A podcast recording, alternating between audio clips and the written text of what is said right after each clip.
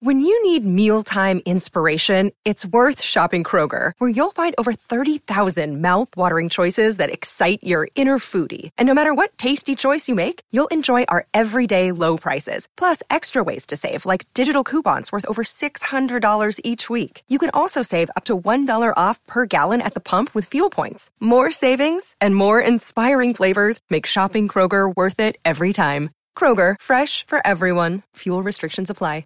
Another day is here, and you're ready for it. What to wear? Check. Breakfast, lunch, and dinner? Check. Planning for what's next and how to save for it?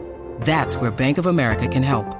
For your financial to-dos, Bank of America has experts ready to help get you closer to your goals. Get started at one of our local financial centers or 24-7 in our mobile banking app. Find a location near you at bankofamerica.com slash talk to us. What would you like the power to do?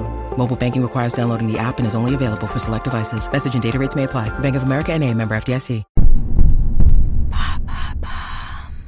Connaissez-vous tous les secrets de Fort Boyard? Merci d'avoir posé la question. À l'origine construit par Napoléon pour surveiller les côtes de Charente-Maritime, le fort et ses 66 cellules deviennent ensuite une terrible prison. Et puis, hormis le temps de quelques tournages de films, voyant Bardot ou Lino Ventura, le fort tombe un peu dans l'oubli. Jusqu'à ce qu'un animateur télé manque de se noyer en tentant de l'atteindre. Il y attendra l'hélicoptère de sauvetage pendant trois heures. L'anecdote va inspirer un collègue, Jacques-Antoine, déjà créateur du célèbre jeu de la carte au trésor, qui a d'ailleurs déjà vu un épisode tourné sur place. En 87, la production visite le fort, l'achète et le revend à la Charente-Maritime pour un euro symbolique. Fort Boyard est né. Il y a fort à parier que sans cet intérêt soudain, le lieu aujourd'hui interdit au public serait tombé en désuétude. Voilà, vous venez de lever un pan de l'histoire du jeu télévisé français le plus culte, mais vous n'en connaissez pas encore tous les secrets. Vas-y, dis-nous tout. Alors vous connaissez le concept, de près ou de loin? Une équipe défie les épreuves, les énigmes et même les habitants de ce fort. Le plus célèbre d'entre eux, c'est bien sûr le Père Fouras, du nom de la ville juste à côté, interprété par Yann Le Gac depuis le quasi tout début. Et ce qu'on peut dire, c'est que l'homme aime faire suer les candidats, vu que c'est également lui qui a créé la fameuse épreuve des poteaux dans l'émission Colanta. Mais revenons-en au fort, voulez-vous? Le but des joueurs? Tenter de décrocher le plus beau magot pour une association. À ce jeu, les grands vainqueurs sont les Yamakasi, avec plus de 37 000 euros récoltés. GG les gars.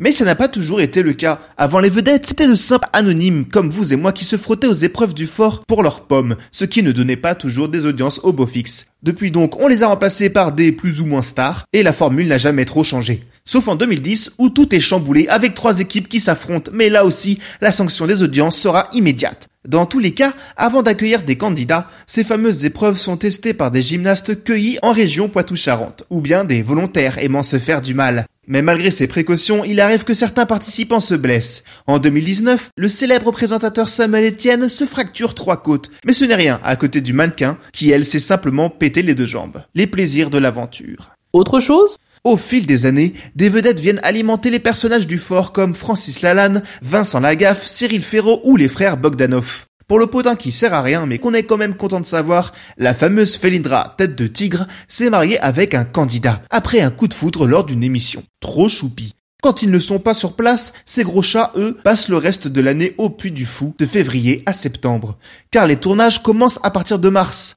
130 personnes investissent alors le fort, comprenant 35 corps de métier. On nettoie les lieux, on monte les décors, on reconstruit la salle du trésor, on ramène les tigrés et autres bébêtes, et c'est parti pour voir se succéder jusqu'en juillet les différentes équipes de tournage du monde entier. D'ailleurs, si vous vous demandiez pourquoi les personnages ne parlent pas, hormis le père Foura, vous avez la réponse. C'est pour pouvoir jouer dans toutes les versions du Fort Boyard à travers le monde. Alors, ça vous donne envie de participer?